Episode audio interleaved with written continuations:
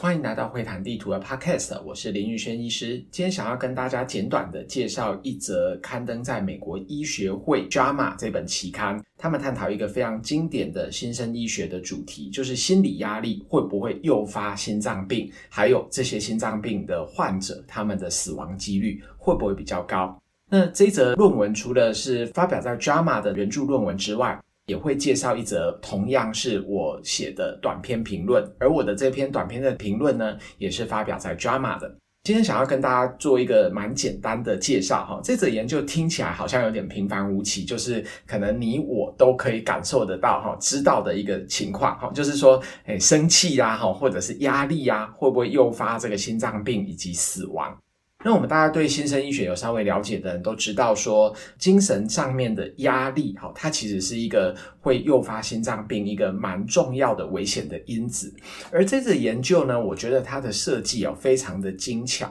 他们探讨的不是说一个人好好的，然后他受到了什么压力，还是受了什么气，哈，结果心脏病发作死掉。而是它的设计是这样，就是一群如果说他已经得到冠状动脉心脏病的患者，而且相对来说他的病情还稳定，那用一些压力来刺激他，则之后呢，他会不会又会有心肌梗塞的复发，甚至是死亡呢？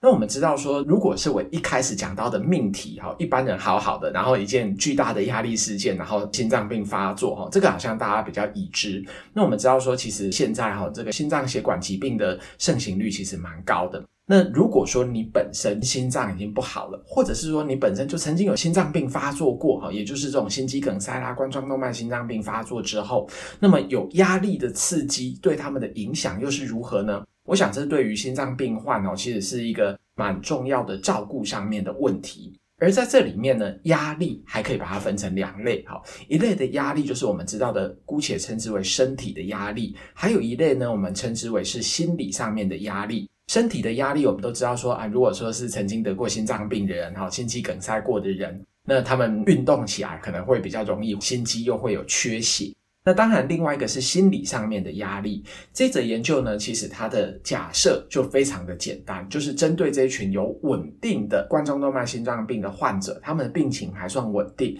然后给予他们压力的刺激，来让他们达到说心肌已经缺血的这样的程度。那之后追踪五年，看他们的死亡率以及预后是如何。Drama 的论文哈，我非常喜欢的就是除了你可以看它的那个 abstract 之外哈，它还有一个三段式的这个 key points。这个三段式的关键的 key points 呢，就是有三个段落，通常每个段落大概就是一两句话而已。第一个段落是问说这个研究要研究的问题是什么，第二个段落是这个研究告诉我们的 finding 答案是什么，第三个段落呢，则是会提到说，哎，这则研究它所蕴含的意义是什么。那我想大概就用刚刚我的话来讲一次好了哈。这个问题当然就是说比较稳定的哈，得过啊冠状动脉心脏病的患者哈，那他们如果说再给他们心理上面的压力，那他们之后的预后会怎么样？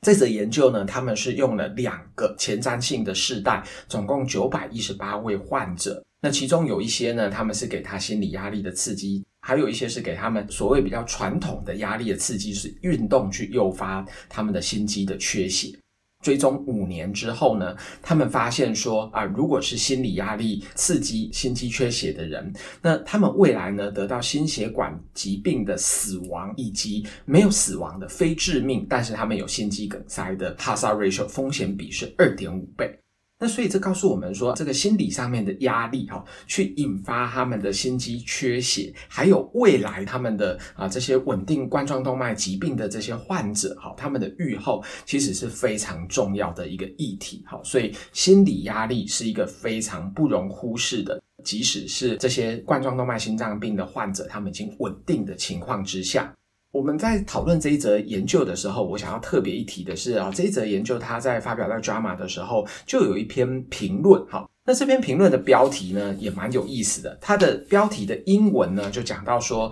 ，When the mind controls the fate of the heart, 就是当我们的心理心智哈掌控了我们的心脏的命运哈，所以就是说，对于这些心脏科的患者呢，他们的一些术后照顾，他们的精神状态哈，他们的心理压力，其实也是一个必须要高度关注的很重要的一个环节。我觉得这个对内科医师、心脏科医师在照顾心脏科的患者而言啊，这件事情是蛮重要的。那在这则研究呢，我觉得蛮有趣的是，他们用了两种的压力来测试哈。一种的压力是所谓的传统的压力，就是让他们去做某种程度的运动哈。那这些运动可能会诱发他们的心肌缺血。他们在做这些诱发，看有没有心肌缺血呢，是非常严谨的，采用这种 spec，就是简写是 S P E C T。好，那我直接用中文来讲，它的名称叫做单光子电脑断层扫描。所以是他们是用 SPECT 来去看他们的心肌的那个灌流的程度是如何哈，来确定说他们有心肌缺血。然后之后呢，会继续追踪他们五年。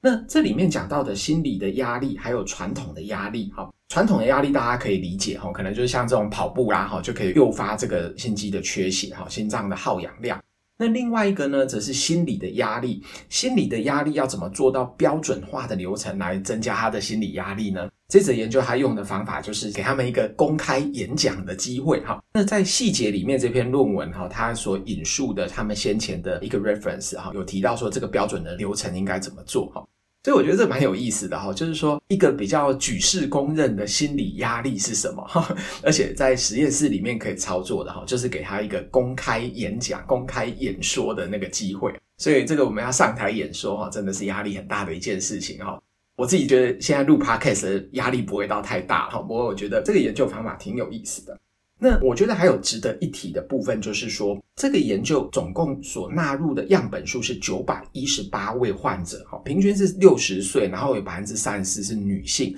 我们知道说男生比女生哈心脏病的盛行率还是高一点，那百分之四十哈是非裔族群的哈，也就是我们俗称的黑人，哈，事实上各个族群都有。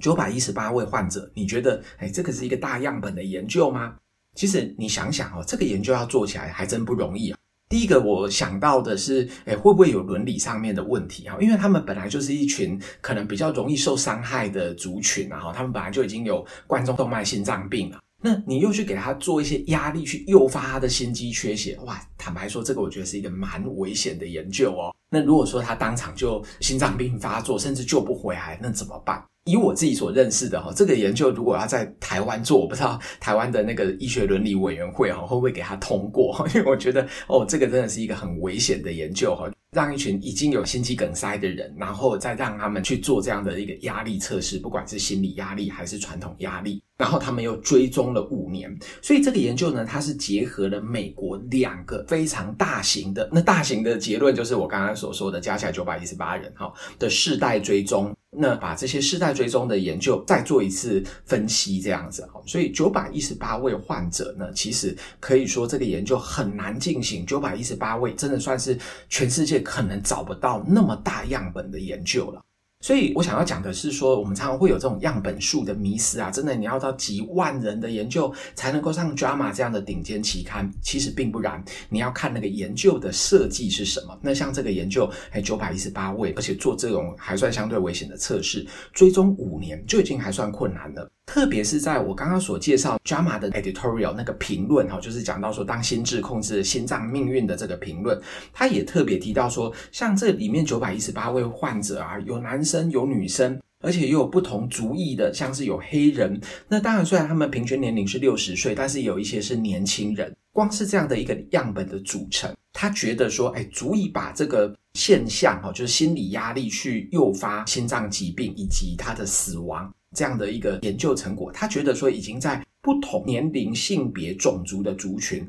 他认为说已经得到验证。在这九百一十八位患者里面，当然有些人是算是控制组。那传统压力诱发心肌缺血的有两百八十一位，就是百分之三十一。那心理压力诱发缺血的有一百四十七位，占百分之十六。那另外是两者测试都有缺血的呢，是九十六位，也就是在里面的百分之十。那刚刚如果说你有听到我讲到这些风险比的话，哈，我们就要仔细的来看一下，就是说他们测试的所谓的这个临床的结果哈，就是它的 primary outcome，主要是看说这个心血管的事件导致死亡以及非致命的心肌梗塞的现象。那这些风险比呢，当然都是有达到显著的差异。那再回过来讲到，就是说，诶，这个研究为什么重要呢？因为我觉得这虽然是一个很老的议题哦，但是这个研究有提到说，这个议题其实在一九九五年之前哦，都已经有一些少数的研究有在做类似这样的研究设计了。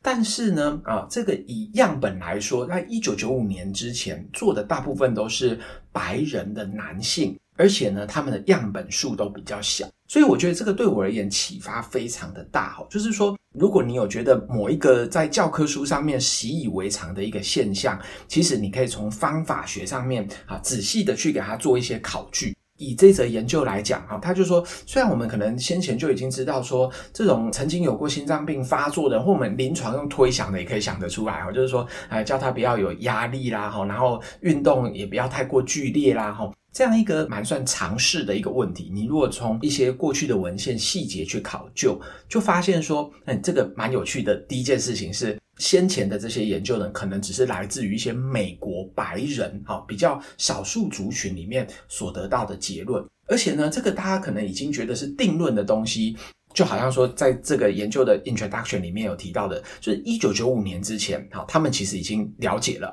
那一九九五年之后呢，其实还缺乏比较大型的研究来去做证实，所以大家也可以想想看，在你所熟知的领域里面，有没有什么东西，它其实是教科书里面你可能觉得已经是习以为常的，是常识性的东西。然而呢，这个问题其实还没有很大型的研究来去证实，而先前的研究呢，可能只局限于说啊，这可能就是当时科技比较先进的美国或者是白人，好，他们所做出来的一些研究的结果。那我们再回到这一则研究，大家可能就会觉得蛮特别的，就是给他们心理压力，还有给传统压力的刺激，结果发现呢，心理压力所诱发的心肌缺血之后呢，他们的非致命心肌梗塞以及心血管疾病死亡的 hazard ratio 是二点五。而如果说是传统压力的话呢，它其实跟对照组当然是还是有比较高哈，但是从几个统计模型，一个统计模型看起来有显著差异，一个统计模型看起来那个啊差异是不显著的。所以无论如何，从一个角度来看，就是说心理压力跟传统这种身体的压力比起来，心理压力所诱发的心血管疾病的死亡可能是更高的。所以这不告诉我们另外一个重要的结论吗？我们传统上面可能很多内科系统的医师，他们觉得说，哎，在照顾上面，可能对于心理健康、精神状态比较没有那么敏锐的有去觉察到。但是这种心理健康的状态，还有压力的反应，其实比传统的这种运动的压力，好，反应可能还要再更大一些。我觉得蛮有意思的是，在 JAMA 的这篇文章里面。不管是他的 introduction discussion，他大概都把焦点放在说心理压力，它确实就是一个实实在在会增加心血管疾病死亡风险以及非致命心肌梗塞很重要的风险。然而，我觉得蛮特别的是，在 JAMA 的这篇的本文里面，他似乎没有去做比较，哈，就是去比说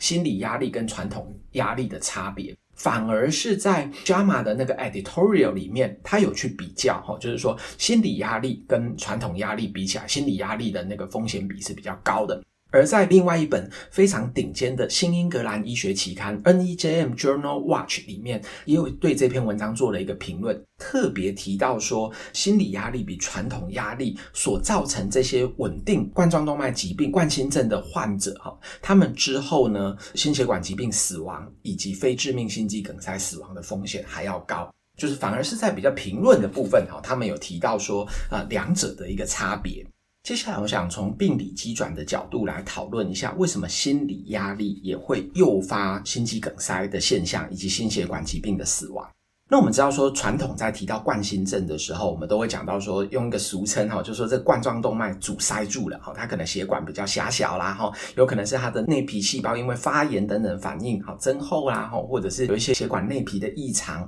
或者是说它有一些不正常的一些收缩。那心理压力所引起的哈，当然不是说只是因为那个血管的狭窄哈所造成这个冠状动脉的血液的灌流量不足。那究竟是为什么心理压力也可能会诱发说让他们的死亡率比较高呢？这次研究里面，它有提到了三个比较重要的机转。第一个机转哈，是由于说我们的自律神经功能的失调的现象。那这个自律神经功能的失调，指的是说，当我们的大脑所接受到压力的刺激和反应的时候，有可能它会有一些指令哈，会去影响到我们的自律神经。那另外还有一个则是说，哎，这群患者呢，会不会本来他们的血管的内皮，也就是血管最内圈的那个部分，好的这些内皮细胞的组织，好，它们的功能就有些失调，所以造成了异常的收缩的现象。那这些可能都跟我们的所谓的肾上腺素有关，而肾上腺素是一个很重要的压力荷尔蒙。除此之外呢，在冠心症的患者哈，还有一个假设是说。他可能全身的血管哦都有一个比较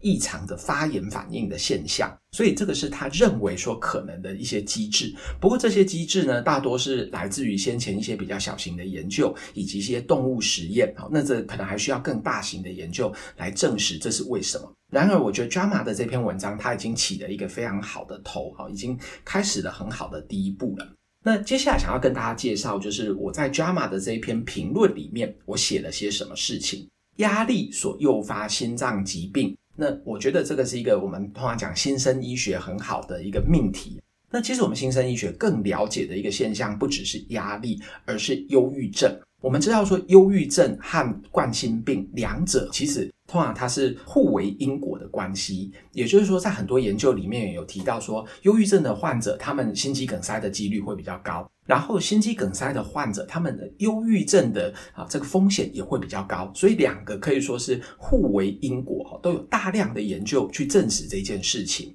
那如果说回到这件事情的话，那我们不禁要思考一下。在这个研究里面的两个世代，哈，他们的心理健康的状况是好的吗？那发表在 JAMA 的文章的第一个图表里面，我们就发现，诶，他确实是有在一开始纳入这个研究的时候，有去看他们忧郁症的分数是如何。他们用的是贝克式的忧郁症量表，一般这个贝氏忧郁量表哈是大于十四分，就可能是他临床讲到的重度忧郁症哈，大概就是到那个标准。那我们发现说，在这两个族群、两个世代里面呢，有一个世代呢，它的平均的贝氏忧郁症的量表是十三点七分。诶，十三点七分，这代表什么意思呢？十三点七分代表的是说，呃，如果说这个十四分以上是忧郁症，诶，那十三点七大概就接近于忧郁症的那个门槛啊。所以换句话说，会不会其实有一半的人呢，他们其实是本身就有忧郁症？好，这是一个非常合理的推测。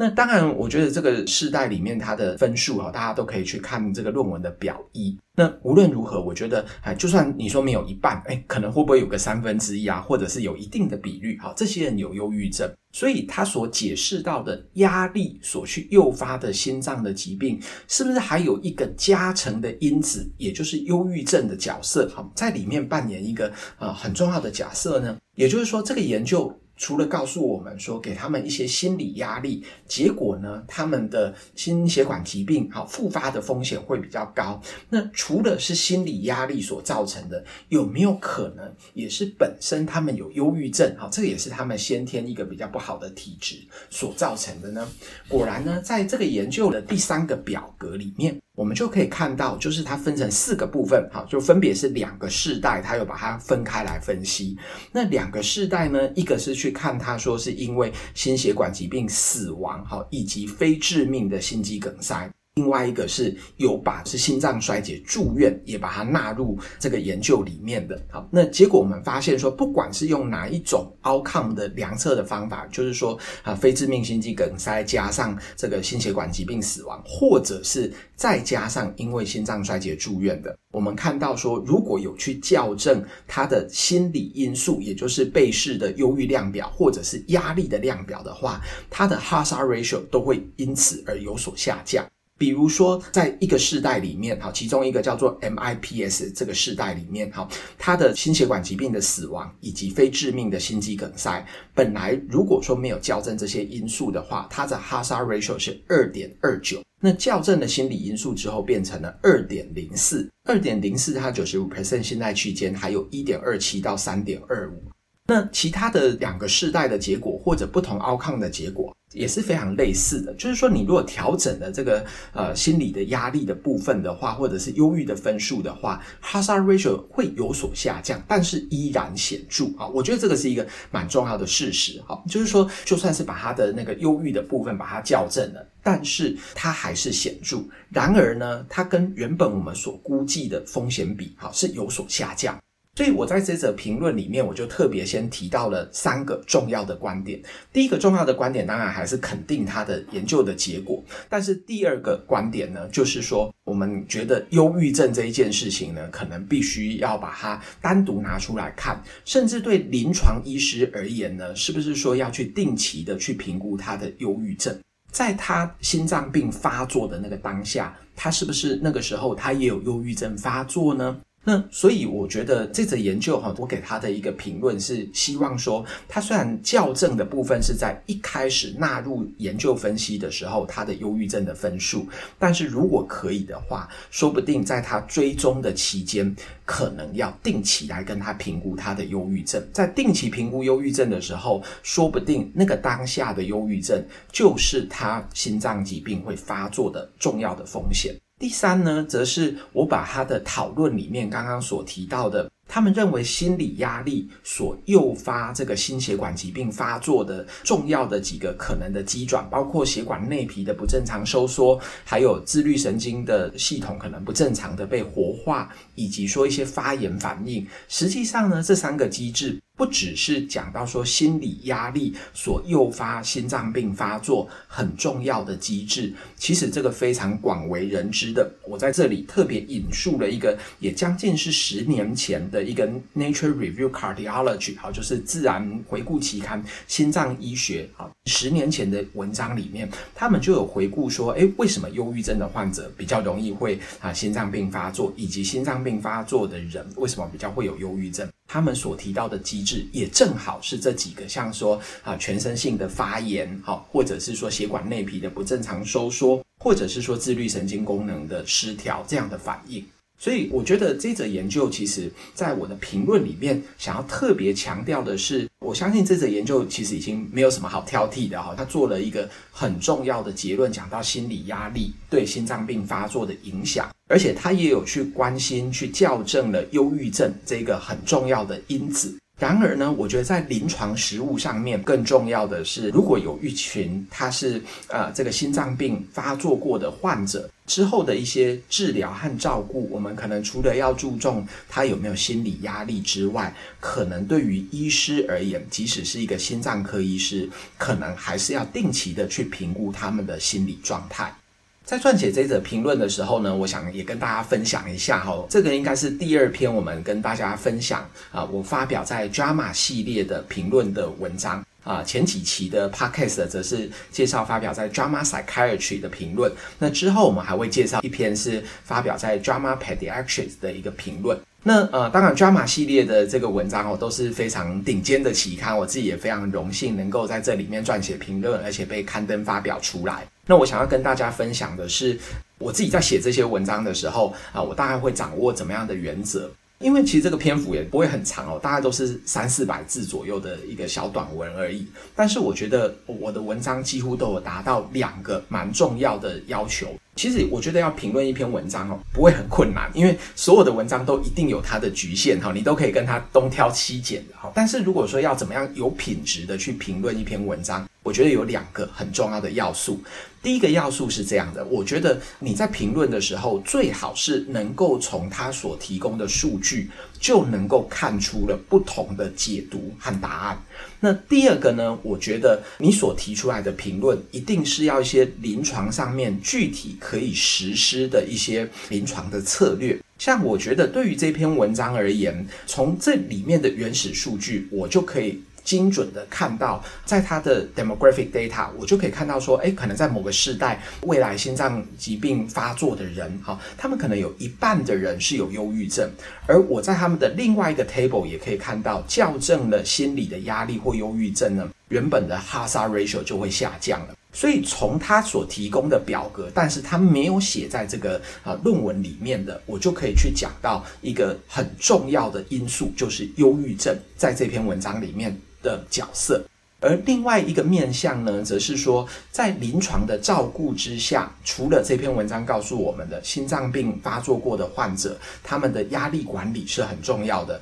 那我也提到说，他们的忧郁症的评估也是另外一个值得临床医师所重视的事情。我觉得这篇文章在写成之后呢，我在跟有一些心脏科医师交流的机会哈。那刚好最近有一位呃心脏科的呃主治医师哈，也在跟我讨论说有没有一些呃合作的可能性哈。然后他也发现说，在他的一些心脏病的患者哦，他觉得心理压力还有忧郁症的评估哈，他觉得说这个部分他有感受到很重要，但是可能平常比较没有接触到说精神状态的一些评估，还有相关的一些照护。他正好想要写成一个研究计划，我就想说，哎，如果要写这个研究计划，其实重点不一定是他关注到的是要用怎么样多客观多好的问卷量表来评估，而是说这些心脏病啊发作过的患者，他有没有在接受治疗的过程中有定期的啊接受这个心理健康状态或者是忧郁症的筛检？好，因为我觉得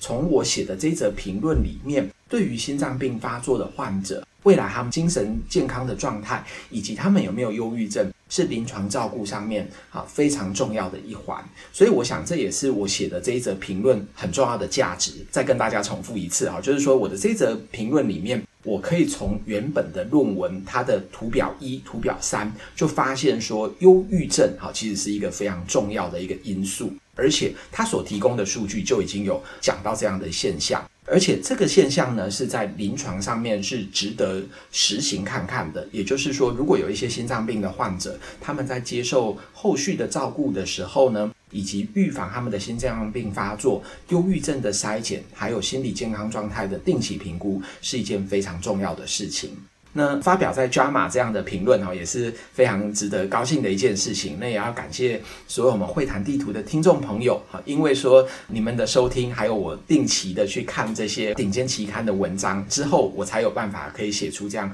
非常高品质的一些评论。那之后我们还会再介绍下一篇我们发表在 JAMA 系列 JAMA Pediatric 的评论，也就敬请大家期待。感谢您的收听，我们下期会谈地图见。